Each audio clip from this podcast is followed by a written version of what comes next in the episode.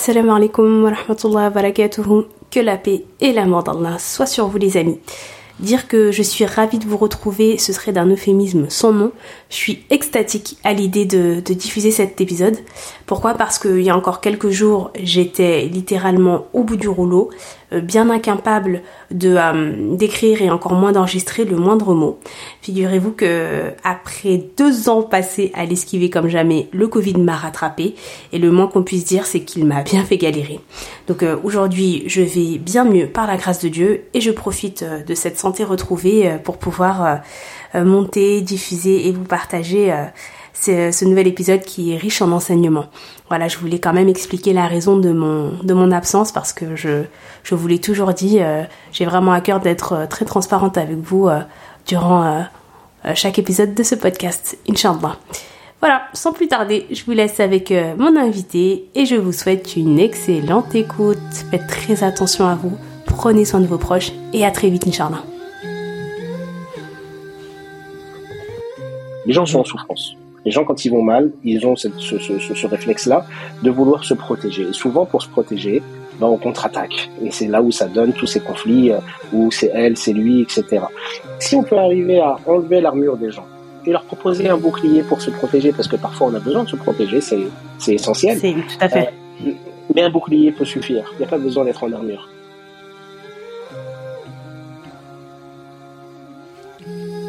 Il y a des rêves qui se vivent la nuit et d'autres qui, comme par magie, se réalisent dans la vraie vie. Échanger avec Ali Habibi entre dans la seconde catégorie et croyez-moi les amis, il n'est pas impossible qu'il vous bouleverse vous aussi. Psychologue, thérapeute et spécialiste en addiction depuis des années, Ali a vu le couple évoluer. Il a senti nos aspirations changer et observé nos nouvelles ambitions se casser le nez. Alors il s'est donné comme mission de nous accompagner, nous écouter et parfois même, par la grâce divine, nous réparer, nous et notre vision erronée d'un mariage sans nuages. Durant cet échange, on parle de la thérapie de couple, de l'intérêt de considérer cette option et de l'importance de ne jamais la voir comme une obligation, de l'intérêt capital de prendre ses responsabilités dans les failles, les limites, mais également les solutions pour préserver, voire sauver son union sacrée, de la colère, du manque de respect et d'à quel point les deux sont intimement liés. Certains rêves bercent nos nuits et d'autres nous réveillent, éveillant nos âmes ensommeillées le temps d'une conversation enregistrée. Je vous laisse sans plus tarder avec mon invité et vous souhaite, Inch'Allah, une merveilleuse écoute. Harry Ali, je vais vous demander s'il vous plaît de vous présenter en m'indiquant euh, donc votre prénom, votre profession et depuis combien d'années vous exercez s'il vous plaît? Très bien. Alors, je, je m'appelle Ali Abibi. Alors, je suis principalement euh, de base thérapeute de couple et de famille, euh, mais je suis aussi chercheur en, psychologie clinique, psychopatho, et, euh, et, mon objet de recherche se tourne plus sur la psychopathologie et la religion. Mhm. Euh, et j'exerce depuis euh, plus de 15 ans, presque 20. Je vous posais cette question parce que moi, je vous connais depuis quelques années maintenant. Il y a des vidéos de vous sur Internet où vous êtes très très jeune, vous êtes toujours très très jeune, hein, mais là on sent que ça fait au moins dix ans, voilà. Donc euh, machallah, ça, ça prouve votre votre expertise. Mais ma question, elle est sur le fait de moi quand je vous vois, je me dis mais euh, à quoi ça ressemblait le, la réalité de la thérapie de couple? Parce que moi c'est comme ça que je vous ai connu euh, il y a 10 ans, 15 ans. Le, la différence entre la thérapie de couple aujourd'hui et euh, il y a 10-15 ans? Oui. Alors, il n'y a, a, pas vraiment de grandes différences. Il y a des petites évolutions qu'on peut qu'on peut noter, notamment sur le, le, le public qui, qui prend rendez-vous. Euh, moi, j'accompagne en grande majorité quand la, la, les personnes qui viennent me voir font partie de la communauté musulmane, sont musulmans. Euh, donc à 90%, ma patientèle est musulmane, voire un peu plus de 90%. Et il est vrai qu'il y a 15-20 ans, je voyais presque essentiellement que des femmes qui venaient seules qui avaient du mal à faire venir euh, leur époux.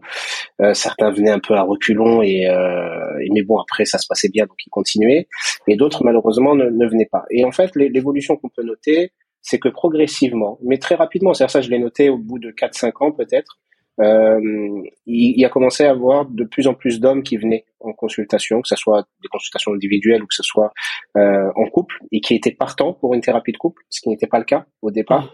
Euh, donc aujourd'hui, donc plus de 15 ans après, il y a toujours beaucoup, une petite majorité de femmes qui prennent rendez-vous pour leur couple ou leur famille, mais il y a beaucoup plus d'hommes qui viennent et beaucoup plus d'hommes qui prennent rendez-vous eux-mêmes et qui sont initiateurs, qui, qui, qui, sont justement dans, dans, dans euh, ils propulsent cette dynamique au niveau de la démarche et c'est eux qui veulent prendre rendez-vous ou c'est eux qui euh, qui euh, qui euh, qui essayent de convaincre leur épouse de, de, de, de venir au rendez-vous. Donc il y a, il y a une évolution, voilà, on peut dire à ce niveau-là. C'est une très belle évolution parce que moi j'ai des gens autour de moi, bah, c'est plutôt du coup des des des, des sœurs hein, euh, qui aimeraient euh, commencer une thérapie de couple et euh, elles ont des maris qui sont extrêmement réfractaires et qui eux se disent ah oui d'accord donc toi ce que tu veux c'est raconter notre vie aux gens. C'est ça ton projet donc je pense que c'est c'est des réticences qui sont quand même très culturelles. Et ma question c'était comment on fait pour convaincre euh, son époux ou son épouse de, venir et d'entamer une thérapie de couple et, voire même est-ce qu'on doit convaincre? Est-ce que c'est une bonne chose de convaincre?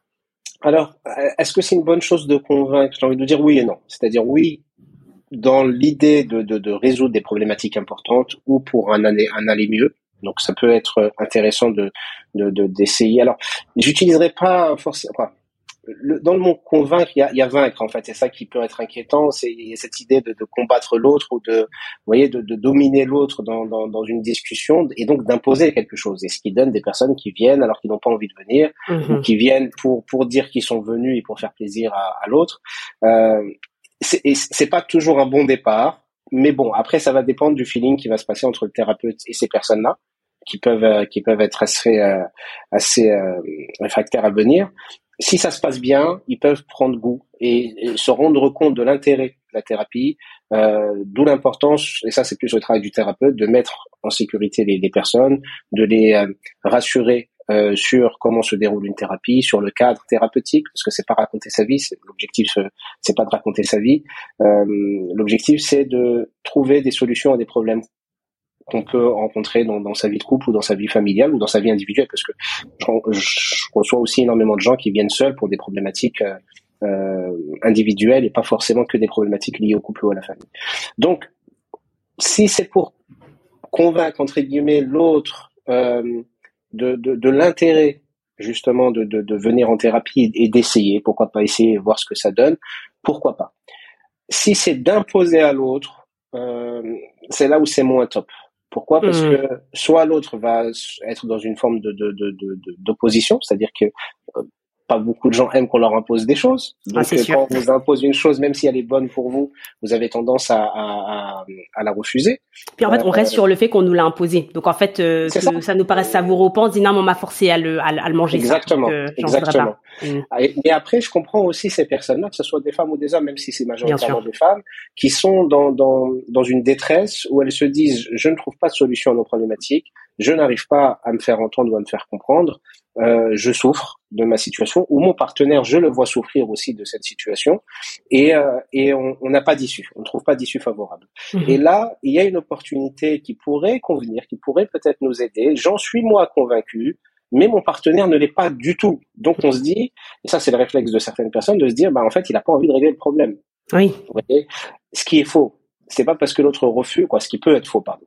C'est pas parce que l'autre refuse de venir en thérapie qu'il n'a pas envie de trouver de solution. Parce que des mhm. solutions, il en cherche, lui, de son côté. Il essaye de les trouver.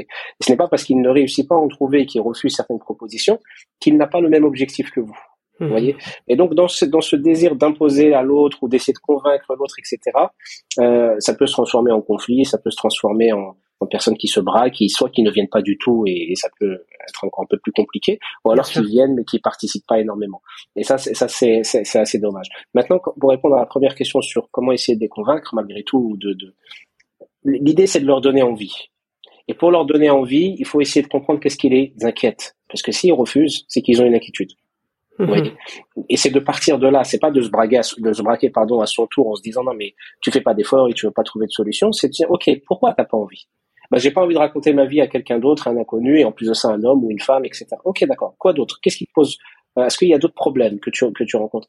Eh ben, il y a le coût. J'ai pas envie de payer. J'ai pas envie de euh, d'être jugé. J'ai pas, j'ai honte de, de certaines choses. J'ai pas envie de parler de mon intimité, etc. Ok, très bien. Vous prenez ces inquiétudes et vous essayez de le rassurer sur ces inquiétudes. En lui disant que le thérapeute c'est pas un juge, que le thérapeute c'est pas un, avocat, il n'est pas là pour prendre parti ni pour toi ni pour moi, que le thérapeute il voit des, du monde tous les jours et euh, c'est pas notre petite, nos histoires à nous qui vont l'intéresser plus que ça. Oui, oui. Euh, que, qui vont le traumatiser même. Ouais. Exactement. Et que son rôle c'est de nous aider à trouver des solutions. C'est sa profession, il a l'habitude de le faire. Nous on n'y arrive pas nos amis euh, n'y arrivent pas ou alors on ne fait pas appel à eux, nos familles, j'en parle même pas, euh, etc., etc. Donc, il faut qu'on trouve quelqu'un qui puisse être neutre, mhm. qui puisse avoir des connaissances dans, dans, dans une expertise dans ce domaine-là. Et, le fait qu'on ne le connaisse pas, c'est, même top parce que il n'y a pas d'affect ou de, de conséquences par rapport à. Il n'y a pas d'enjeu. Il n'y a pas d'enjeu. Et c'est pour ça que même un thérapeute n'accompagne pas les gens qu'il connaît. Vous voyez. Mhm. Euh, donc, euh, si j'ai un ami qui a un problème et qui m'appelle, je vais lui dire d'aller voir quelqu'un d'autre je pourrais pas l'accompagner. Donc il n'y a pas d'affect, il n'y a pas de, de risque, il n'y a pas d'enjeu. Et en ce qui concerne le coût, eh ben là c'est encore une fois relatif, c'est de se dire oui mais tout a un coût. Maintenant, qu'est-ce que je suis prêt à faire pour trouver des solutions à ma problématique Tout simplement. Si on a d'autres solutions qui sont moins coûteuses, c'est pourquoi pas. Euh, si on n'en a pas et que c'est il n'y a pas d'autre choix, bah dans ce cas-là, est-ce que ça vaut la peine? Et là de le voir comme un investissement euh, mhm. pour justement voir si on peut sauver euh, ce qu'on aimerait sauver. Et là, ça renvoie à la question du désir. Qu'est-ce qu'on veut réellement par rapport à ce qu'on vit tous les deux? Moi, j'ai pas de problème, c'est toi qui as un problème. Ça, c'est une réponse qu'on peut aussi entendre souvent qui peut, qui peut être blessante. Et là, c'est de faire prendre conscience à l'autre que, mais si j'ai un problème, tu as un problème aussi, parce qu'à partir du c'est un couple. On est en couple, il y a cette entité couple qu'on construit tous les deux, qu'on a créé mhm. tous les deux, et elle va être affectée si je vais mal toute seule ou si toi tu vas mal tout seul. Donc, c'est l'idée, c'est de trouver des solutions. D'accord. J'ai une dernière question euh, précisément sur la thérapie de couple. Euh, j'ai un, j'écoutais euh, une interview d'un psychologue que vous connaissez bien. Je pense c'est Maximilien Bachelard qui intervient ah, qui intervient beaucoup sur sur sur Beurre FM. D'ailleurs pour les personnes qui nous qui nous écouteront, je, je ne peux que vous inviter à écouter les interventions de notre frère Ali Habibi et de Maximilien Maximilien aussi dans l'émission Beurre FM à votre santé. Euh, il y a vraiment des discussions qui sont passionnantes et euh, vous en apprendrez beaucoup, Inch'Allah, sur, euh, sur le couple, sur la vie en général. Je ferme la parenthèse. Mais donc Maximilien disait dans une de ses conversations que quand on venait le voir, très souvent, les couples qui venaient le voir, c'est des personnes qui venaient le voir comme ils vont voir un médecin légiste. C'est-à-dire qu'ils viennent le voir en disant je viens constater le décès de mon couple. On est d'accord que mon couple il fonctionne plus, ça c'est une chose. Et il avait, euh, c'est vrai que la métaphore était très intelligente avec le médecin légiste parce qu'en fait, il dit, la deuxième question, c'est qui est le coupable? On est d'accord que c'est elle le, coupable? On est d'accord que c'est lui le coupable? Et mm. du coup, ma question, c'est est-ce que vous, vous voyez aussi ce genre de posture, de comportement? Et la deuxième question, c'est comment on fait? Parce que c'est ça, comment on fait pour pas venir trop tard? Nous, on veut pas euh, constater des décès, on veut réparer le mariage. Alors, euh, alors, pour la première question, oui, bien évidemment, je pense que tous les thérapeutes de couple ou de famille euh, font face à cette problématique de personnes qui viennent un peu pour qu'on constate. Euh, vous savez, il y, a des gens qui viennent en thérapie pas pour euh, arranger leur relation, mais pour y mettre fin. Et, et c'est pas forcément un problème. Attention, il faut pas non plus les juger. Pourquoi? Parce que si c'est un moyen pour eux d'y mettre fin de la meilleure des manières, alors c'est bienvenu. Vous voyez, parce que sinon, ils peuvent se dire si on fait ça entre nous deux, ça va être n'importe quoi, ça va être la guerre, on va aller dans tous les sens, et ça sera surtout s'il y a des enfants, ça va être catastrophique. Alors qu'en voyant un thérapeute, et ça, ça m'est déjà arrivé plusieurs fois, de voir des couples qui me disent, écoutez, nous on vient pour divorcer, mais on veut bien divorcer. Et donc là, il n'y a pas de problème. On peut aussi les accompagner pour une, séparation convenable. Mais la, la, chose que vous avez pointé du doigt et dont parlait Maximilien, euh, ça c'est quelque chose qu'on voit très souvent. C'est des gens qui viennent euh, vous voir très tard par rapport à leur problématique. Ça c'est très très fréquent. Euh, et souvent, ils vous disent, ah, si, si on était venu 5 ans ou 10 ans avant, ça aurait été, euh, euh, ça aurait été beaucoup mieux, on aurait évité là les problèmes et, et, les conséquences de ces problèmes et on aurait pu mieux sauver notre, notre relation. Mais donc, les gens viennent très tard, parfois trop tard, ça peut arriver. Mhm. Et c'est vrai qu'ils sont, ils peuvent être dans, certains peuvent être dans la position que vous puissiez constater le décès comme, comme, vous disiez tout à l'heure ou, ou de, de, de, trouver un coupable. Et, et, et à ces personnes-là, en fait, il y a une réponse qui est très simple, c'est qu'on n'est ni médecin légiste, ni juge. Donc on n'est ni là pour, ah. euh, pour constater quoi que ce soit à ce niveau-là, ni, euh, ni trouver un coupable. Ça nous intéresse pas, en fait, de mhm. trouver un coupable. Pourquoi? Parce que on, on peut partir, alors, sauf dans des situations vraiment très graves, mais en règle générale, euh, soit on se dit, chacun il a une part de responsabilité. Et donc, on va tendre vers comment se responsabiliser le plus, assumer nos responsabilités, faire face à la problématique main dans la main et trouver des solutions. Ou alors de se dire, vous avez tous les deux raison. C'est pas un problème. Vous pouvez tous les deux avoir raison. Mais c'est juste que vous, vous placez à des niveaux différents et vous voyez les choses différemment. Vous avez un exemple qu'un de mes anciens maîtres avait, euh, un de mes anciens enseignants qui était Moni Al-Kaïm, c'est un grand thérapeute familial, euh, qui était aussi psychiatre. Il donnait souvent cet exemple qui était, euh, qui était assez, assez illustrant. Il, il parlait, vous voyez, les, les portes, euh, euh les portes qui tournent dans certains bâtiments. Oui, quand on rentre souvent dans des supermarchés ou des choses comme ça, par exemple. Ou dans les grandes dans les grandes surfaces. Donc vous rentrez d'un côté, faut que alors maintenant c'est c'est euh, c'est en infrarouge, ça se fait automatiquement, mais à l'époque fallait pousser. C'est vrai. Voyez et euh, ou dans le métro, vous voyez, c'est-à-dire qu'il fallait pousser et, euh, et ceux qui étaient derrière, ben faut qu'ils poussent en même temps pour avancer. Ah, oui. Et si vous n'êtes pas coordonné, ben il y en a un des deux qui va se prendre le, le, le, le métal dans, dans, dans, dans, le dos. Et, donc, et souvent, donc l'exemple qu'il donnait disait que souvent les couples comment ils fonctionnent, c'est que chacun a une position de cette porte-là. Le premier dit à l'autre, euh, écoute, je peux pas avancer, euh, arrête de pousser, tu pousses trop fort, j'ai besoin d'avancer et l'autre va lui répondre mais c'est toi qui pousse et qui m'empêche et qui, ou qui me pousse à pousser ou qui m'empêche moi aussi d'avancer. Et donc chacun va être dans une position, il va il va voir les choses de manière assez réduite, mm-hmm. qui vont être vraies, ce qu'il va voir est vrai, mais c'est pas la totalité. et, ça, ça va être un, des rôles du thérapeute, c'est de les aider à voir les choses euh, d'une manière panoramique, on va dire en prenant un peu plus de distance, pour mieux voir ce qui, ce qui se joue. Donc pour ces couples-là, c'est de leur faire prendre conscience euh, qu'ils peuvent avoir tous les deux raisons c'est pas un problème. Maintenant, l'idée, c'est d'essayer de mieux comprendre l'autre. Et quand on a affaire aussi à des couples qui viennent euh, en mode, euh, voilà, on veut juste que vous constatiez que mon couple est mort et que, et que c'est elle la fautive ou que c'est lui le fautif, bah, on peut aussi, avec un peu de provocation, leur dire, mais en fait, qu'est-ce que vous voulez réellement? Pourquoi vous venez me voir? Qu'est-ce que vous attendez de moi? Et si ce que vous attendez de moi, c'est ça, je peux pas vous le donner, c'est pas mon rôle. Et dans ce cas-là, on va plus revoir et c'est pas un problème et on se dit ça comme. Mais en règle générale, quand voilà, quand, quand, quand on, on, tourne le truc correctement, ben les gens prennent un peu plus conscience et même s'ils viennent avec cette position au départ, ça peut évoluer même très rapidement et, ils peuvent après tendre vers un travail pour améliorer les choses ou au moins pour comprendre ce qui se joue. On peut faire les choses étape par étape. Chaque couple est différent. Vous avez des situations qui sont plutôt simples. Vous avez des situations qui sont extrêmement complexes.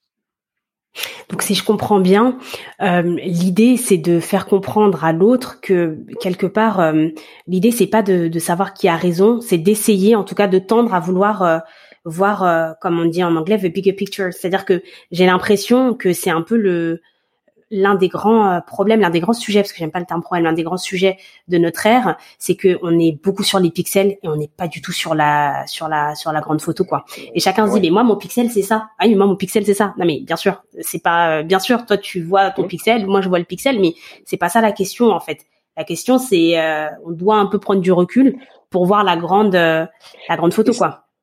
Et c'est exactement ça, mais c'est pas évident à faire. C'est-à-dire qu'on nous a pas appris à faire ça. Mm -hmm. On nous apprend nulle part. C'est-à-dire ni à l'école, ni euh, souvent dans les éducations qui sont qu'on a pu avoir, on nous apprend pas à faire ça. Et mhm. parfois même ceux qu'on a eu comme enseignants ne savent pas non plus le faire. Donc c'est c'est pas facile à faire. On reste des humains vulnérables avec nos, nos failles. Et, euh, et la problématique c'est que les gens ont peur. Les gens souffrent et donc ont mal. Et puisqu'ils souffrent et qu'ils ont mal et qu'ils perçoivent et qu'ils interprètent énormément, souvent en plus les interprétations qui sont les nôtres sont les pires, sont les plus douloureuses, ce sont celles qui nous font le plus mal, alors qu'elles sont peut-être très loin de la réalité, mais c'est une interprétation auquel on va s'attacher, qu'on va croire fermement, comme si c'était si évident et si vrai que ça. Comme c'était la vérité. Ouais, tout Exactement. À fait. Et on mm. va réagir en, en, en, conséquence. Donc, on va réagir avec de la peur et de la crainte et avec une volonté de ne plus avoir mal ou de moins avoir mal. Les gens sont en souffrance. Les gens, quand ils vont mal, ils ont cette, ce, ce, ce réflexe-là de vouloir se protéger. Et souvent, pour se protéger, ben, on contre-attaque. Et c'est là où ça donne tous ces conflits, euh, où c'est elle, c'est lui, etc. Mais globalement, si je devais donner une autre image pour, pour, pour mieux illustrer un peu ce qui se passe euh, chez certains couples qui viennent, euh, ou, ou, quel est notre travail en réalité, ou qu'est-ce qu'on peut, sur quoi on peut les aider euh, réellement, dites-vous tout simplement que beaucoup de gens viennent avec une grosse armure justement parce qu'ils ont eu trop mal dans la vie et qu'ils veulent plus avoir mal, ils sont tous avec une grande, vous voyez, les armures un peu du Moyen Âge qu'on voit un peu dans les films à l'ancienne, ouais, tout à fait. films qui, qui retracent un peu cette période-là. Mm-hmm. C'est des grosses armures. C'est très compliqué de bouger avec une grosse armure, vous voyez, c'est-à-dire que tout à fait. utiliser vos articulations, c'est extrêmement lourd. C'est voilà, ça vous ça réduit vos, vos, vos champs de capacité, mais d'une manière assez considérable. Mm-hmm. Et beaucoup de gens viennent avec une très grosse armure. L'idée, c'est d'essayer de leur faire prendre conscience que c'est pas nécessaire d'avoir une grosse armure. En plus, c'est très handicapant. Mais on pourrait avoir un bouclier, histoire de se protéger de temps en temps. Mais un bouclier, vous voyez, vous n'êtes pas obligé de, de, le lever tout le temps. Vous pouvez. C'est bien plus malléable. Mm. C'est plus malléable, c'est beaucoup plus léger, et vous pouvez faire plein d'autres choses, et vous pouvez courir, et utiliser vos articulations, etc., etc. Si on peut arriver à enlever l'armure des gens et leur proposer un bouclier pour se protéger, parce que parfois on a besoin de se protéger, c'est essentiel. C'est tout à fait. Euh, mais un bouclier peut suffire. Il n'y a pas besoin d'être en armure. Mais parfois, on est en, souvent les gens sont en armure, et c'est le fait qu'ils sont en armure qui pose encore plus de problèmes. Oui, bien sûr. Vous voyez? Oui, tout à fait. Merci beaucoup pour cette belle euh, cette belle euh, métaphore, elle est vraiment bienvenue. J'ai ben, c'est c'est c'est incroyable, vous me faites des transitions petits oignons, c'est formidable. J'avais vraiment une question justement qui était sur le sur la colère. Moi, si j'ai un enseignement qui m'a euh, qui m'a beaucoup touché, qui m'a beaucoup servi dans les enseignements que vous avez pu prodiguer à travers la, la Zawad School et on, en parlera Inch'Allah. C'est vous aviez il y a, y a tout un chapitre sur la sur la colère me semble-t-il et il y a une phrase que vous dites, je vais essayer d'ouvrir et de fermer les guillemets parce qu'elle m'a vraiment euh, profondément touchée. C'est euh, lorsque vous êtes en colère, c'est parce que vous, vous ne sentez pas respecté. Cette phrase, elle m'a coupé les jambes parce que on la, on relie un peu sa vie à la lumière de cette phrase et on, comprend tellement de choses. Et ça recoupe un peu ce que vous disiez, à savoir qu'en fait, souvent en plus, on est en colère parce que euh, c'est lié à nos blessures d'enfance en fait la majorité de nos réactions, c'est pas la personne qui nous met en colère, c'est c'est parce qu'on rattache son sa phrase, son attitude à quelque chose qui nous blesse déjà beaucoup. Et moi, je vraiment à chaque fois que j'en parle autour de moi, je vois le regard des gens s'ouvrir. Donc j'aimerais, euh, s'il vous plaît, que qu'on passe quelques minutes juste pour un peu euh, réexpliquer un petit peu ce, ce, ce phénomène-là, parce que je pense que ça peut vraiment aider des gens. Ok. Alors, euh, globalement, il faut savoir déjà que les émotions, la colère est une émotion. Souvent, on la présente comme une émotion négative. Euh, chose que je partage pas à 100%. Mhm. Pourquoi? Parce que pour moi, de base, les émotions sont neutres. Elles sont ni bonnes ni mauvaises. Elles sont utiles, elles sont nécessaires. Voilà, c'est une information qui nous est donnée mhm. pour nous protéger ou pour nous aider.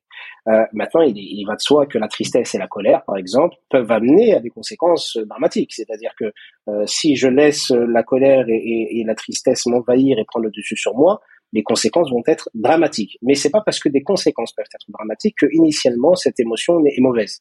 Euh, on peut avoir des colères saines, on peut avoir des colères euh, pures. On peut la, la, colère, elle peut aider à protéger des des, euh, des, des, des, des, gens qui sont vulnérables. Vous voyez, quand, quand vous voyez par exemple quelqu'un qui protège la veuve et l'orphelin, euh, c'est parce qu'il est en colère contre l'injustice, contre l'oppression. Donc il y a quelque chose qui, qui, qui, qui, va animer et ça va être cette émotion de colère qui peut l'aider à agir et, et, et produire cette énergie qu'il peut utiliser en bien ou qu'il peut utiliser en mal. Ça, mhm. c'est vrai. Maintenant, sur la colère, ce qui se passe souvent, c'est qu'on a tendance à réduire notre, notre, cette émotion euh, à une action de l'extérieur. Vous voyez, par exemple, quelqu'un est en colère, il klaxonne, il insulte, euh, ou il frappe, ou voilà, il tabasse, parfois même c'est plus, euh, et vous lui dites pourquoi vous avez fait ça, il va vous dire mais c'est parce que c'est l'autre, c'est elle ou c'est lui ou c'est les autres, ah, il m'a fait une queue de poisson, il m'a, il a fait ceci, il m'a klaxonné, il m'a doublé pas correctement, il m'a pas laissé la priorité. Donc ça, c'est on est dans le champ de, de, la route. Le champ de la route, il est très, il est passionnant à analyser en réalité parce que vous voyez les, les, les, comment dire, le, euh, le côté primitif de l'homme dans, sur, dans, quand il a un volant. C'est vrai. C'est-à-dire que vrai. tout ressort de, à l'état brut. Tout à fait. C'est très compliqué à gérer. C'est-à-dire que si vous voulez apprendre à gérer euh, vos émotions, la route, ça, ça, ça, peut être un Faut prendre la route souvent, c'est vrai. Extraordinaire. C'est la monétisation de la colère, tout à fait. C'est très, très, difficile euh, parce que même des gens calmes sont explosent quand ils roulent. Mais donc, dans l'exemple, c'est que ça vient de l'extérieur. Si on prend le couple, ça va être bah, je suis en colère parce qu'elle crie ou, ou je suis en colère parce que euh, il, il, fait pas attention à moi ou euh, parce qu'il a regardé quelqu'un d'autre, etc. Ok, donc on va dire que la colère qu'on a, on va la définir en disant bah, elle vient de l'extérieur. C'est l'autre qui me met en colère. Et c'est là où, ce que j'explique dans, dans, dans, dans, mes interventions, c'est que c'est pas possible que la colère puisse venir de l'extérieur. Parce que la colère, c'est une émotion. Si c'est une émotion, elle vient de l'intérieur, elle vient pas de l'extérieur. Ça, c'est le premier point. Hmm. Deuxième point, c'est de donner un pouvoir à l'autre qu'il n'a pas. Si je dis, ma femme, rien qu'elle m'énerve, rien qu'elle me met en colère, je vais, qu'est-ce que je suis en train de faire? Je suis en train de lui donner un pouvoir sur moi, oui. qui, qu'initialement, elle n'a pas. Tout à fait. Elle n'a pas ce pouvoir. C'est moi. En fait, on, autorise, on ouvre la porte et donc ce, ce fioul-là, du coup, fait qu'en soi, ça brûle. Exactement. Et donc, et en plus, ça reste une illusion parce que comme elle l'a pas, bah en fait, c'est faux.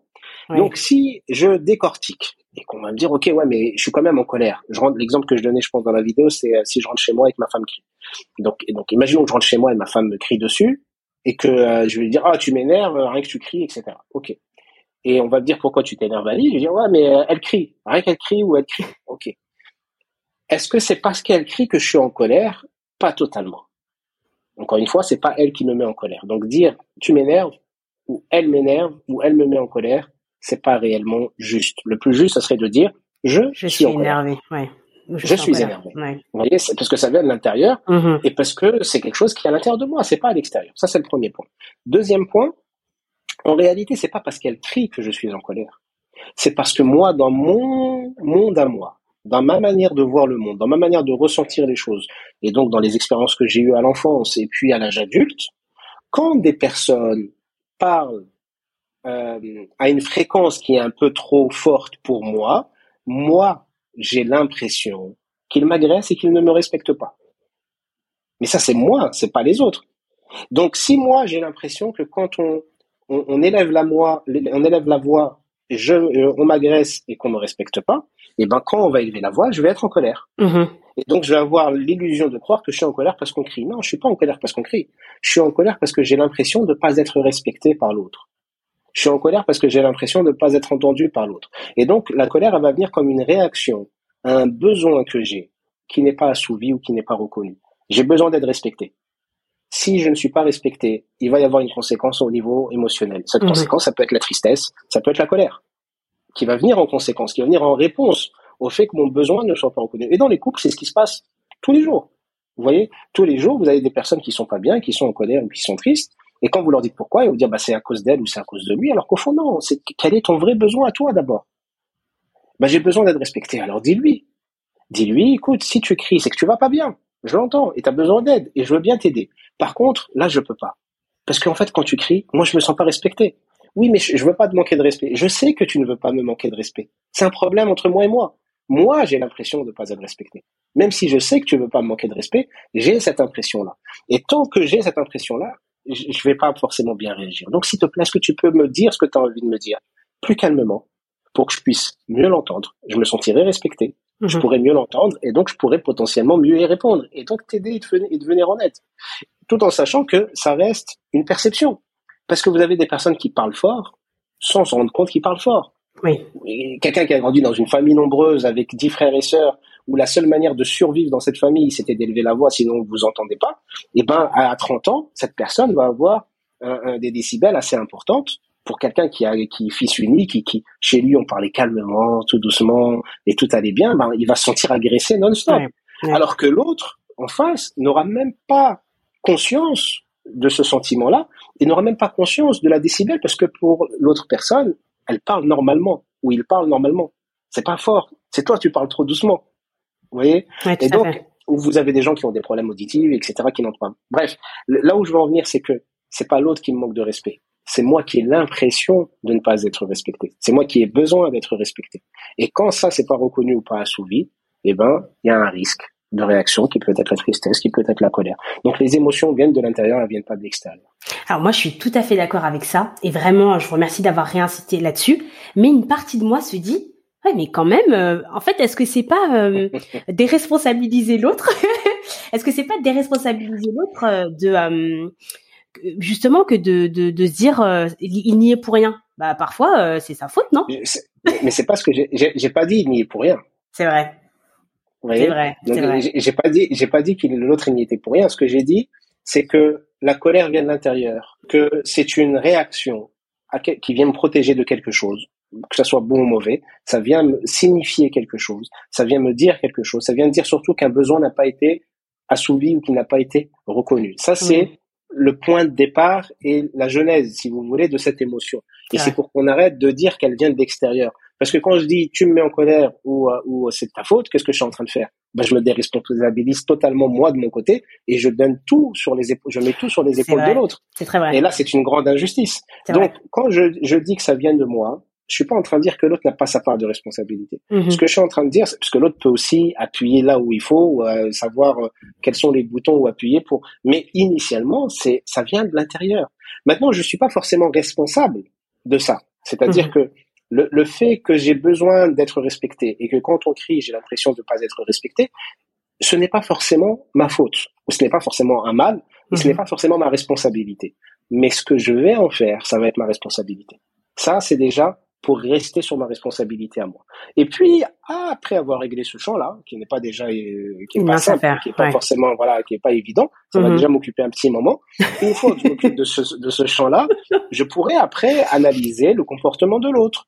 Oui, mais tu vois, je sais que tu vas pas bien, mais tu vois, quand tu me parles en me pointant du doigt, ou, en- Mhm. ou avec un, en- en- avec un air renfrogné, je, avec un ton menaçant, ou quand tu insultes, ou quand tu es vulgaire, je n'accepte pas ça. Ça, c'est la responsabilité de l'autre. Mhm. Voyez? C'est-à-dire que si l'autre m'insulte et que je me mets en colère, Ouais. je vais pas juste dire, euh, bah, je me mets en colère, c'est moi le problème. Non, ce que je suis en train de dire, c'est que si l'autre m'insulte et que je me mets en colère, c'est parce que l'insulte n'aura pas répondu à mon besoin de respect.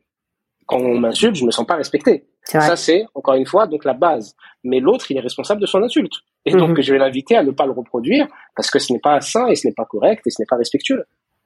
C'est c'est c'est passionnant et franchement je vous remercie parce que moi quand j'ai euh, quand j'ai regardé justement cette vidéo il me manquait cette partie là enfin moi en tout cas je l'avais pas je l'avais pas conçue. Et du coup euh, j'étais vraiment dans ce euh, en fait j'avais j'avais besoin que cette euh, cette injustice mais je pense que c'est la blessure de l'injustice chez moi qui n'est pas complètement soignée j'avais besoin que cette injustice soit adressée. Et moi ça me semblait euh, moi j'en- j'entendais en partie euh, ce, ce euh, ben oui mais euh, on, on, on, on, dé- on se dé- on déresponsabilise l'autre mais en fait non se responsabiliser soi c'est pas c'est pas déresponsabiliser l'autre Exactement, l'autre. Ouais. Exactement. Non, non, mais le problème, c'est qu'on c'est qu'on a une vision, euh, la plupart d'entre nous, Oui. on, on, tout à l'heure, je vous parlais du discours qu'on peut avoir qui peut être simpliste, mais on peut Oui. avoir aussi des positions binaires, c'est-à-dire, c'est exactement ça c'est soit de la faute de l'autre, soit de la mienne. exactement Alors que non, on l'a dit dès le début, c'est très complexe les relations. Et Mhm. là, l'idée, c'est de d'arrêter, parce que tout le monde va chercher les responsabilités de l'autre, ou tout le monde va vouloir mettre des responsabilités sur le dos de l'autre, même quand ce n'est pas les siennes. bien Et sûr en fait, en, en, en, en- utilisant ce mode de fonctionnement, on peut pas y arriver. Ça Mhm. sera toujours la guerre. Ça sera toujours la guerre et ça sera toujours des conflits. Le point de départ, c'est de se dire, on se pose. Et Oui. dès qu'on se pose, est-ce qu'on veut travailler? Oui, on veut travailler. Ok. Premier niveau de travail, c'est déjà voir quelles sont nos responsabilités individuelles. C'est quoi mais Je vais arrêter de regarder les responsabilités de mon épouse. Je vais commencer à regarder les miennes. Mhm. Parce que quand je vais me concentrer sur les miennes, qu'est-ce qui va se passer? Déjà, je vais me rendre compte que j'en ai pas mal.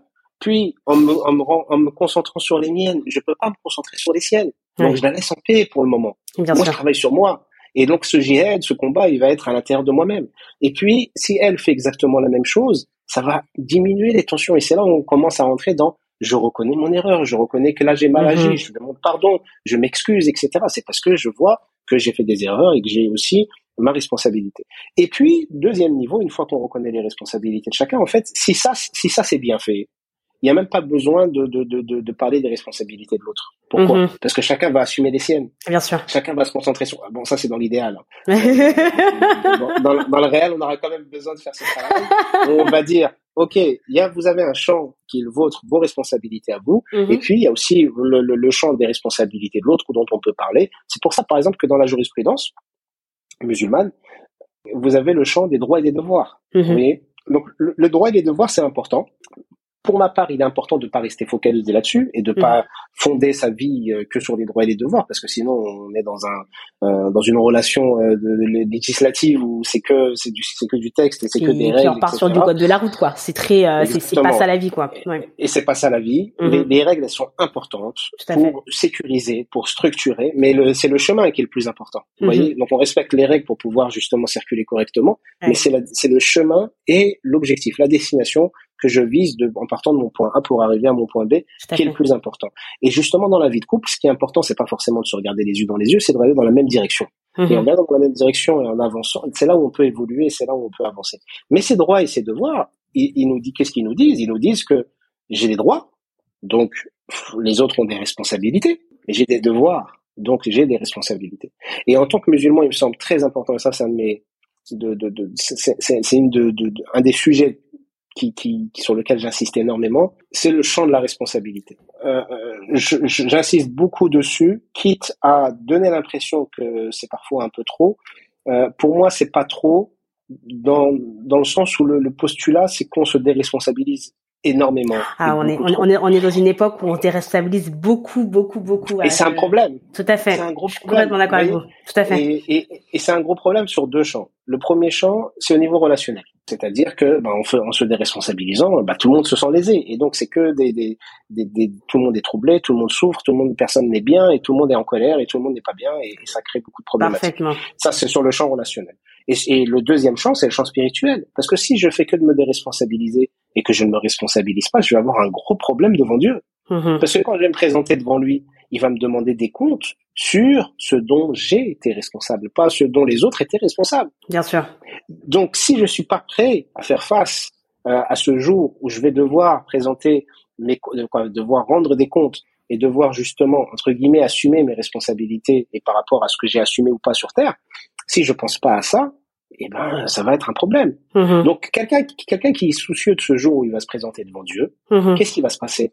Eh ben il va être soucieux de comment il est avec les autres humains. Mmh. Et donc, il va arrêter de regarder ce que les autres font, il va se concentrer sur ce que lui fait. Et si chaque humain agit comme ça, tout le monde s'en sort bien et tout le monde sera content. Exactement. Parce que la déresponsabilisation, vous la remarquez même dans le langage. En tout cas, alors, je suis pas expert dans tous les, dans toutes les langues et dans tous les dialectes, mais euh, moi, je suis d'origine marocaine. Et dans, dans, dans, le dialecte marocain, euh, vous avez euh, un, un, quoi, vous avez un champ lexical qui est, alors c'est impressionnant. Euh, tellement il est dans, la, dans le fait de se déresponsabiliser. C'est vrai, et, et ça, à travers le lexique. Ça, les, oui, à travers le, le, le, lexique et le langage. Et c'est inquiétant, c'est affolant. Je vais vous donner quelques exemples. En, en marocain, quand, quand vous, quand vous, vous avez un train à 17 heures et vous l'avez loupé, on ne dit pas qu'on qu a loupé le train. On dit le train il est parti sans moi. C'est une vue de l'esprit. alors que le, oui mais c'est un problème parce que un problème. Le, train, le, le, train est parti à l'heure. C'est moi qui n'ai pas été là à l'heure. Mais en oui. disant c'est lui le responsable. Déjà en plus on va personnifier le train. On va responsabiliser le train. Le train. Ça fait beaucoup de problèmes. ça fait ça fait beaucoup de déresponsabilisation. Je vous donner un deuxième exemple. Quand on se cogne par exemple, Mhm. mm -hmm. je, on peut, on peut, je marche, je me cogne contre un mur. Je ne vais pas dire je me suis cogné. Je vais dire le mur m'a frappé dans le dialecte. Quand on analyse un peu ces champs-là, oui. c'est rigolo et intéressant mais en même temps, ça nous dit profond. beaucoup dit sur comment, exactement, sur comment on est, comment on se positionne et comment Absolument. on voit les choses, mm -hmm. et sur cette déresponsabilisation, cette, cette forme de déresponsabilisation euh, auquel on, on est beaucoup adhéré et qui est islamiquement parlant un gros problème. Parce que l'islam va dans l'autre sens. Mais fait tout pour qu'on se responsabilise le plus. Et c'est, enfin, pardon, mais je reviens vraiment à ce qu'on s'est dit au début de, de, de la conversation parce que pour moi c'est vraiment ça. Et moi c'est c'est en ça que je, je trouve euh, l'islam formidable, fabuleux. C'est parce que justement c'est ce c'est cette responsabilisation en plus, c'est cette responsabilité en plus parce que moi je trouve que autour de nous il y a des il y a des il y a des grands savants, il y a des grands sachants qui ont pas euh, qui qui grandissent pas forcément dans dans dans la foi, euh, qui prennent beaucoup la parole dans les médias, sur nos réseaux sociaux et ces gens-là n'aident pas du tout, n'aident pas du tout à prendre les responsabilités. Et je, je trouve ça merveilleux que l'islam, la foi, la religion aide vraiment à toujours garder ça en tête en se disant le jour, le jour où on se déresponsabilise, c'est la fin. C'est la fin d'une civilisation que de se déresponsabiliser. Et ça, on le voit beaucoup. Euh, mais encore une fois, ça a été une de mes prochaines questions dans le, dans ce féminisme occidental où on retire Dieu de l'équation. Et moi, j'ai tendance à dire que quand on retire Dieu de l'équation, le calcul est faux. C'est pas plus enfin pour moi en tout cas. Quand on retire Dieu de l'équation, le calcul est faux. Et c'est ce c'est ce qu'on voit en fait dans ce féminisme où euh, on, on, on vient on en vient à une dualité. C'est toi ou c'est moi. Euh, c'est- si si aujourd'hui je suis oppressée, c'est parce que c'est toi qui m'oppresse et c'est toi qui me lèse. Alors, je dis pas qu'il n'y a pas d'oppression. hein. Est-ce que euh, est-ce que est-ce que les hommes ont utilisé euh, la religion, euh, la loi, les règles pour euh, léser les femmes? Oui, oui, oui. Hein, aux trois, on est d'accord. Mais le- le- la question c'est si on veut se réparer et si on veut que les relations hommes-femmes aillent mieux, j'ai quand même le sentiment que on doit jamais, jamais, jamais lâcher la responsabilité. Jamais se dire euh, tout est de la faute euh, des hommes. Quand je vais mal, Mm. quand je me fais agresser, moi je ne me remets jamais, jamais, jamais, jamais en question. Je suis pas certaine que ce soit la, la solution. Alors, vous savez, alors que, que ça soit le, le, le, le- le féminisme, que ça soit euh, euh, des courants de pensée, que ça soit la philosophie, en fait, dans, dans tous les domaines où il y a, on essaye d'avoir une perception les plus justes du réel, euh, je partage ce que vous disiez. Si vous enlevez Dieu de l'équation, il va avoir un manque plus qu'important. Euh, maintenant, c'est aussi très compliqué. Pourquoi? Parce que dans c'est des réactions en fait. Vous voyez, par exemple, le féminisme, le féminisme c'est une réaction. Tout à fait. Tout à, fait. Des, à des millénaires d'injustice. Exactement. vous voyez oui, oui. C'est-à-dire que pendant des millénaires, euh, des milliers d'années, voire plus, mm-hmm. dans beaucoup de civilisations, presque toutes, euh, et encore aujourd'hui. Hein, ah oui, oui, c'est pas fini malheureusement. Il y, a, cette réaction, mais encore aujourd'hui, mm-hmm. la femme a, a été bafouée, elle a été écrasée et elle a subi des injustices. elle a subi des injustices terribles, terribles. Chose que, euh, bien évidemment, l'islam vient changer ça. Le problème qui se passe, et ça c'est aussi un problème dont il faut parler, mm-hmm. euh, c'est qu'il y a une différence entre le fait que l'islam change ça ou nous invite à le changer mm-hmm. et certains musulmans qui ne le changent pas. Exactement voyez, donc euh, euh, et qui vont continuer à utiliser la, religion pour essayer d'asseoir leur pouvoir, pour essayer d'asseoir une, forme de tyrannie, pour dominer, pour écraser et pour amener, alimenter encore plus d'injustice sous couvert de religion, de religion en plus, qui va pousser des gens à s'éloigner de la en plus, tout à fait. On, a encore après un autre problème. Mais il y a des, des réactions humaines. Il y a des réactions humaines sur des choses qui sont graves. Et la réaction est peut-être initialement saine, c'est-à-dire je n'accepte plus cette injustice, je ne peux plus tolérer. Ça, c'est cruel et c'est fou d'accepter ça. Mm-hmm. Donc, je réagis. Le problème, c'est que euh, c'est compliqué quand on réagit de se faire entendre et souvent, ce qui se passe, mais c'est humain, les réactions peuvent être au même niveau que ce qu'on a critiqué ou ce que ce qu'on ce qu'on a ce qu'on essaye de combattre. Vous voyez, c'est-à-dire que puisque les hommes nous, ont, mal agi ou certains hommes ou beaucoup d'hommes ont mal agi pendant pendant des des, des, milliers d'années, euh, nous on va aller à l'opposé. Hum. Et, et, cette réaction, elle est naturelle. Elle n'est pas forcément, elle est pas bonne, mais elle est naturelle. Là où l'islam va venir justement amener de l'équilibre, c'est de dire ni ce côté ni ce côté est bon. Et, et d'où le fait de se responsabiliser. D'ailleurs, quand, quand, vous prenez le, verset où, où, Dieu dit euh, qu'il euh, qu'il n'attend pas à une âme euh, une chose qu'elle ne peut pas porter. Une charge plus lourde, oui, ce qu'elle ne peut supporter. Donc ça, c'est un verset qui nous dit arrêtez de culpabiliser, arrêtez de prendre des, responsabilités qui ne sont pas les vôtres, arrêtez de prendre des projets qui ne sont pas les vôtres. Ce verset, il nous dit ça. Mais il nous dit autre chose de l'autre côté. Ce qu'il nous dit, c'est mais ce que vous devez porter, vous devez le porter.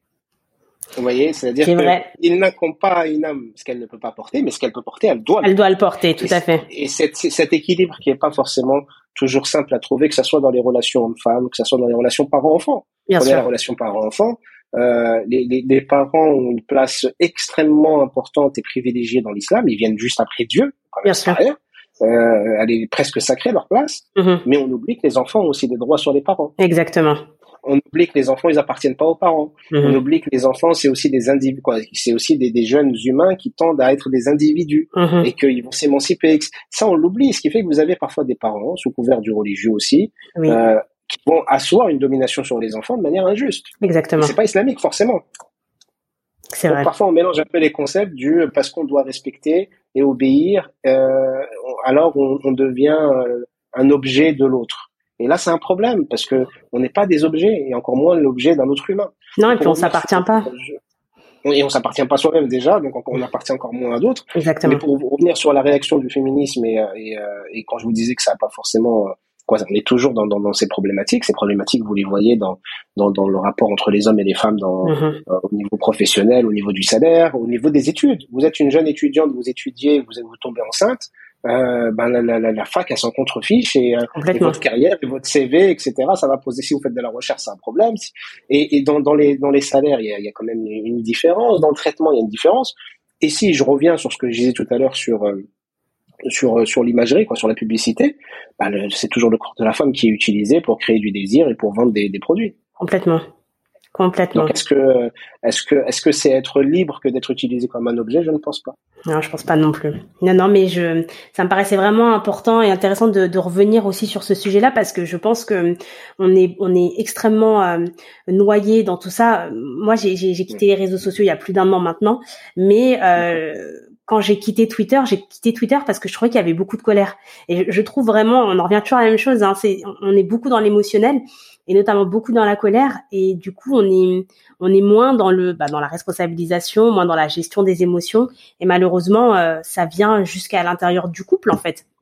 Mais, mais justement pour euh, pour parler du couple en, en, en, un peu plus euh, spécifiquement, c'est quoi les les principales raisons qui peuvent freiner, les principaux freins plutôt, à un couple épanoui au-delà de la colère, au-delà de, euh, au-delà de, euh, des réseaux sociaux, au-delà d'une hypersexualisation euh, des, des, des, femmes, quels peuvent, quels sont les freins qu'on, peut voir venir et qu'on peut ainsi justement un peu empêcher de venir un peu mettre à mal notre foyer? Il y a plusieurs choses qui peuvent, qui peuvent empêcher l'épanouissement d'un, d'un, d'un couple. la première des choses, vous savez, il y a plusieurs. Euh, j'aime pas ce mot-là, mais je vais quand même l'utiliser. C'est, le mot secret parce que souvent on utilise secret pour essayer de. Ouais, j'ai trouvé un truc que personne ne sait, etc. et ça me pose. Euh, voilà, je trouve ça tellement tellement insultant et ridicule. Mais quand on analyse les, les, couples qui fonctionnent, les couples qui sont mariés depuis euh, des dizaines d'années et qui disent qu'ils vont bien et qui sont heureux ensemble, d'accord? Donc on parle des couples qui fonctionnent bien. Mm-hmm. Euh, il y a des études qui ont été faites via, sur ces couples-là pour essayer de voir Qu'est-ce qui a permis que ça, que, ça fonctionne aussi bien? Et vous avez alors, des facteurs, certains appellent ça des secrets, mais c'est juste, des facteurs, qui ont permis, qui, qui, qui, sont utilisés ou qui sont présents et qui permettent justement cet épanouissement. Ce qui est intéressant, c'est que un des premiers facteurs qu'on retrouve chez tous les couples qui sont épanouis et heureux ensemble, c'est que ce, ce, ce sont personnes qui étaient heureux avant même d'être en couple. Mm-hmm. Donc ils n'attendaient pas du mariage une solution à leur malheur. Ils mhm. n'attendaient pas du mariage qui les rende heureux alors qu'ils ne l'étaient pas. Ils ne commençaient pas à mettre sur les épaules de l'autre une responsabilité qu'ils ne pouvaient pas assumer. Moi, je suis malheureux, je vais me marier, t'as intérêt à me rendre heureuse, ma, ma, ma soeur, parce que, vous voyez, c'est, alors, Miskina va venir avec, sur toi. Euh, c'est clair. on a nos bagages et ceux du, ceux de l'époux ou de l'épouse. Hein, et si je reste malheureux, c'est ta faute. parce que j'attendais de toi que tu me rendais. Et vous voyez, ça, c'est un problème. Et donc, les couples qui, les couples qui fonctionnent bien, mm. c'est des couples qui, qui sont heureux avant de se marier déjà. C'est-à-dire mm-hmm. qu'ils sont bien hein, dans leur peau, ils sont bien dans leur vie, et ils acceptent ce qu'ils ont, ils se contentent de ce qu'ils ont et ils, sont bien. ils vont choisir un partenaire qui mhm. va les accompagner à continuer dans, dans leur vie où ils vont déjà bien en fait. Vous mhm. voyez? Et, et ça va pas être un pansement, ça va pas être un, un, remède magique, etc. Donc ça, c'est, ça c'est le, le, le, premier point. Le, le, deuxième point, qu'on peut qu'on peut citer sur euh, au-delà de ce que vous avez cité, parce que vous avez cité plusieurs facteurs qui sont importants et qui peuvent mhm. empêcher effectivement un couple d'être euh, d'être épanoui. Parmi les facteurs que vous n'avez pas cités, il y a l'individualisme. Oui. Euh, c'est-à-dire que on, depuis 70 ans environ, ouais, depuis environ 70 ans, on a, vous savez, au, niveau du champ de la psychologie, on a remarqué, comme je vous disais tout à l'heure, que les, les problématiques des patients n'étaient pas les mêmes. D'accord. Il y a eu un changement entre le début de la psychologie, puis 1950 et quelques. Mhm. Euh, non, non, c'était après 1950, je vous dis des bêtises. Entre 1960 et 70. depuis les années 60-70 euh, jusqu'à aujourd'hui, il y a eu un grand changement entre les problématiques des patients. Mhm. Les problématiques des patients avant, les, avant 1960 étaient souvent des névroses euh, qui étaient liées euh, à la culture et, aux politiques qui étaient en place. Je vais vous donner un exemple du temps de Freud. Euh, les, les, les, ce qu'on sait, c'est qu'il voyait beaucoup de femmes qui avaient des, des symptômes d'hystérie, qui avaient comme, comme névrose l'hystérie. D'accord? Après, l'hystérie, c'est devenu une structure, etc. Mais au début, on voyait donc des femmes qui réagissaient, qui, euh, qui euh, alors hystérie, c'est pas des femmes juste qui crient, euh, sont pas mm. contentes. Hein, c'est pas ça, c'est ça a été repris dans. Oui, oui, c'est une nouvelle définition, c'est une réappropriation un peu des, de ce terme-là, en effet, tout à fait. Dans, dans, dans, dans la, dans, dans la psychanalyse, mm-hmm. l'hystérie, c'est ça va être un trouble, ça va être une névrose d'une personne. Alors, elle peut avoir euh, des, des, des, des, tremblements, des palpitations, elle peut, elle peut, elle peut, être, elle peut s'évanouir, elle se sent pas bien, etc. Elle peut avoir des symptômes que nous on peut rencontrer, par exemple, quand on fait face à des cas de, de dite possession. Vous voyez, des personnes qui pensent être possédées par un, par un djinn peuvent avoir des symptômes qui ressemblent plus ou moins un peu aux, aux, femmes hystériques de, de, du début du siècle dernier. Mm-hmm. et, euh, et, et, et, cette, euh, cette manière euh, d'être hystérique sur le champ de la psychologie au début du siècle dernier n'existe plus aujourd'hui en Occident. Nous, on le voit par rapport, encore une fois, au cas de possession. Mhm. Mais en Occident, on, la structure hystérique existe toujours, mais elle va se matérialiser différemment, plus de la mhm. même manière. Et cette manière ou cette réaction, elle était notamment due que euh, en Autriche, euh, là où vivait Freud, euh, alors vous avez non seulement le patriarcat, mais vous avez aussi le fait que euh, au-delà du fait que les hommes soient soient plus puissants, il y a le il y a le tabou de la sexualité, il y a le fait que la femme son désir il est même pas c'est même pas qu'il est pas reconnu, c'est qu'il est même pas pris en compte, il est pas il n'existe pas. Mhm. Euh, donc cette frustration chez ces femmes-là a fait qu'il y a eu une forme de réaction. Depuis les années 60-70 jusqu'à nos jours, on est plus dans euh, des problématiques qui sont liées aux limites, qui sont liées au narcissisme. Euh, et, et, ces problématiques qui sont liées au narcissisme qu'on a donc depuis 50 ans, c'est nouveau. Ça n'existait mmh. pas avant. Vous voyez? Ah, Et ça, mais ça, ça, enfin, pardon, mais c'est c'est incroyable de, de se dire que c'est si récent en fait, que tout ce narcissisme et tout cet individualisme, c'était euh, il y a 60 ans, c'était même pas un sujet. Ça fait peur presque. la rapidité. Mais, oui, oui, et ça, et ça, et ça s'est accéléré depuis quelques quelques dizaines d'années. Mais il y, y, a plusieurs facteurs qui contribuent à ça, d'accord? Mmh euh, La manière d'éduquer l'enfant n'est pas la même. Vous voyez, c'est-à-dire que euh, il y a, il y a 100 ans, euh, un enfant était éduqué d'une manière assez traditionnelle. Vous avez la mère qui s'occupe de lui ou la nourrice, puis vous avez le papa qui représente l'autorité, qui va mettre des limites, etc. voilà, donc euh, la mère va l'accompagner au début, puis le papa va, le, va l'ouvrir à l'extérieur, etc. Aujourd'hui, le, le, le, le, encore une fois, depuis une cinquantaine d'années, le discours des mamans vis-à-vis des enfants, c'est qu'elles n'acceptent pas qu'ils tombent malades, elles n'acceptent pas qu'ils soient pas bien, elles le surprotègent et elles en font des enfants rois. Mm-hmm. Vous voyez, ce qui n'était pas le cas il y a 100 ans. L'enfant, c'était pas un enfant roi il y a 100 ans. C'est, il y avait des problèmes il y a 100 ans, attention. Ouais, complètement. Certains droits de l'enfant n'étaient pas du tout reconnus et sûr. un problème. Mais on est passé, vous voyez, à euh, des, des, des, enfants rois où on les surprotège et, on, on, et ce qui fait que quand ils font face euh, à la réalité du monde, ben, ça, ça, ça pose un problème. C'est-à-dire que si vous prenez un enfant euh, qui, qui, ne connaît pas la frustration, vous lui achetez tout ce qu'il veut, vous lui donnez tout ce qu'il veut, vous le surprotégez, quand il va faire face à, quand il va arriver à l'âge adulte, qu'il va faire face à d'autres humains qui vont lui dire non, il va pas dans le monde du travail. Ouais. Il va pas comprendre parce qu'on lui a jamais dit non. Il ne sait pas ce que c'est. Et, donc on lui a jamais appris à gérer la frustration, on lui a jamais appris à prendre en compte la frustration, ni à l'accepter, ce qui fait qu'il n'acceptera pas la frustration. Et ça, vous le voyez chez nous tous aujourd'hui, on n'accepte pas la frustration. Euh, votre téléphone est en panne ou votre machine, votre internet ou votre, vous voulez qu'on vous le répare tout de suite. Vous allez en acheter un autre. Et, et, vous allez appeler le centre d'appel et vous allez faire un scandale. Comment ça se fait que j'ai plus Internet? En leur criant dessus. La pauvre dame, elle est habillée pour rien en face. Ou ça demande du temps à réparer. Mais non, il faut que ça se répare maintenant, immédiatement, tout de suite. Donc on n'accepte pas la frustration. Donc ça, c'est un champ. De toute façon, je suis pas en train de dire que tous les tous les mots viennent à cause des mamans, comment elles disent aux enfants. si, si, c'est enregistré en plus, là, bien sûr. C'est un facteur. C'est un des facteurs. Et c'est un facteur minime en réalité. C'est un facteur qui, qui, qui, qui est assez minime un des facteurs qui est, qui est plus important, qui est plus important que celui-ci.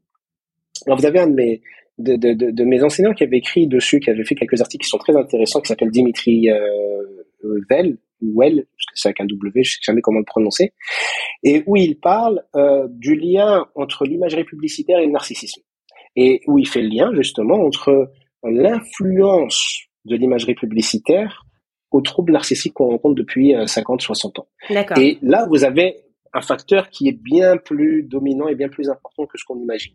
C'est-à-dire que dans les publicités, quand vous regardez les publicités, mhm. euh, et depuis donc un moment maintenant, et c'est encore pire, euh, ça s'est ça ça s'est empiré. Ouais, c'est euh, c'est sûr. On, on, on, vous vend de la toute puissance.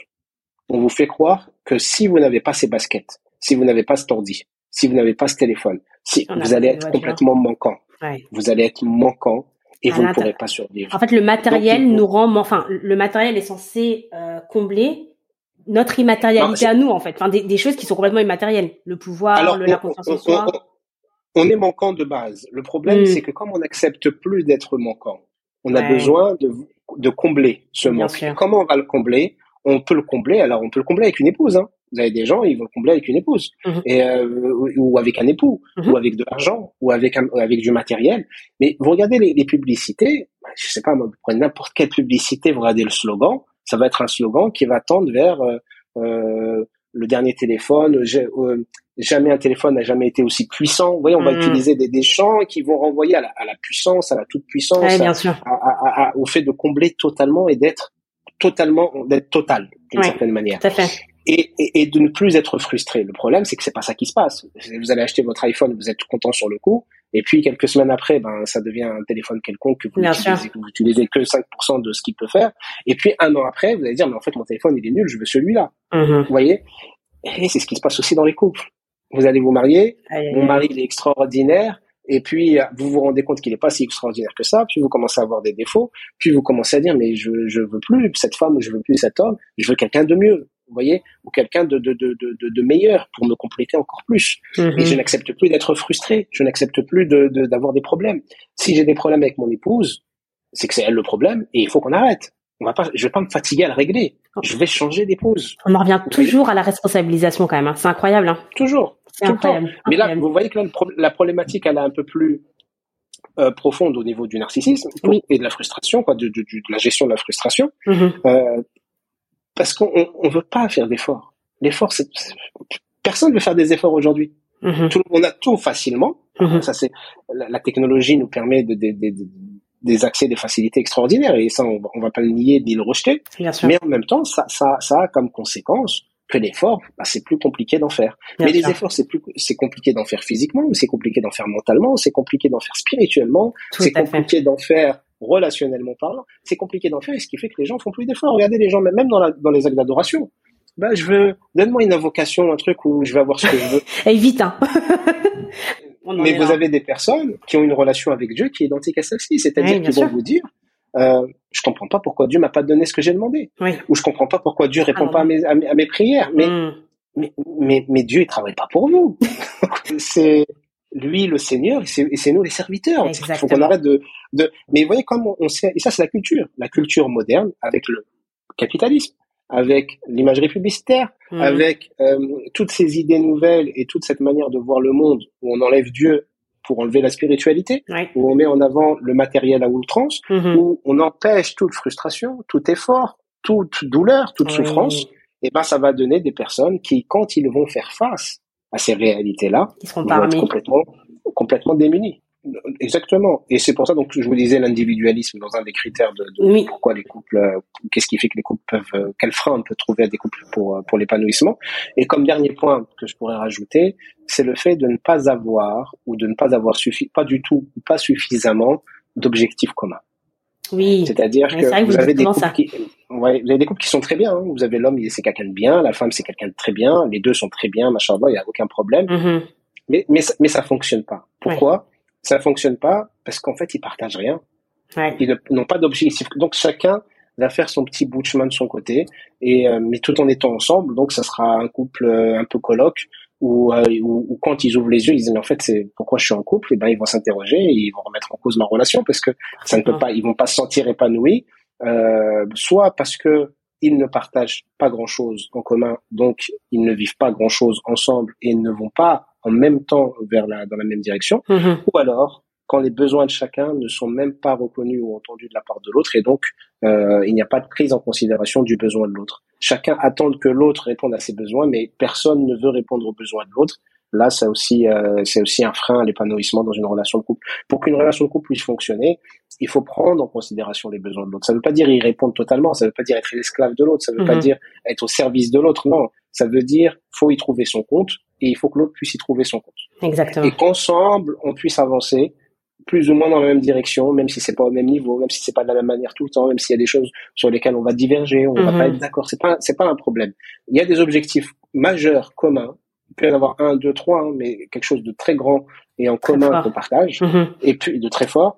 Et puis on, on essaye de prendre en compte le maximum de besoins de l'autre pour essayer d'y répondre. Et si chacun agit comme ça, alors même avec beaucoup de désaccords et beaucoup de différences, ça peut très bien fonctionner sans problème. Et ça peut, ça peut être tout à fait une relation euh, pérenne. Et, et pérenne et épanouissante. Et vous allez épanouissante, c'est vrai. Je, je- je suis bien avec lui ou je suis bien avec elle. Pourquoi? Ben, je suis bien avec lui, ou je suis bien avec elle, parce que je suis en paix, parce que je suis apaisé, parce que j'ai Mhm. confiance, parce qu'il me respecte ou parce qu'elle me respecte, parce qu'il ou elle répond à, à- à des besoins qui sont importants pour moi, parce que et, et, et en fait dans les réponses de ces personnes qui sont épanouies, ben, vous avez la, la solution à leur épanouissement, la, la raison de leur épanouissement. Bien sûr. J'aurais aimé euh, continuer à, à discuter avec vous encore euh, des heures, mais le temps file et je vous remercie infiniment, à mon frère Ali, de, du temps que vous nous avez euh, accordé. J'aurais aimé qu'on parle des euh, bah, justement des ingrédients d'un couple épanoui, mais on en a déjà beaucoup parlé. Et surtout, surtout, je me dis que les personnes qui veulent aller plus loin peuvent tout à fait le faire à travers les programmes que vous proposez, notamment celui de la Zawaj School. Moi, c'est un programme que j'ai suivi il y a quatre ans. moi, pour info, je suis pas, je suis pas encore mariée, et pourtant, je j'estime que la, la, préparation au mariage, c'est c'est d'une beauté incroyable parce que c'est un service qu'on se qu'on se rend, c'est prendre ses responsabilités. C'est aussi, on l'espère, euh, honorer la personne qui partagera notre vie. Et puis, c'est aussi, et ça, c'est mon côté euh, créatrice de contenu, mais j'estime que c'est aussi euh, euh, récompenser un travail qui est fourni ben, par vous, euh, mon cher frère Ali, un travail de qualité. On retrouve beaucoup beaucoup de vos interventions de sur sur YouTube, sur les réseaux sociaux. Vous avez un podcast Islam et Psycho. et j'invite vraiment vraiment beaucoup les, les, les frères, les sœurs, les auditeurs, les auditrices qui nous écoutent à rémunérer les contenus euh, pertinent, rémunérer les contenus qui vous apportent, rémunérer les contenus qui euh, qui vous font euh, avancer dans votre foi, qui vous font méditer.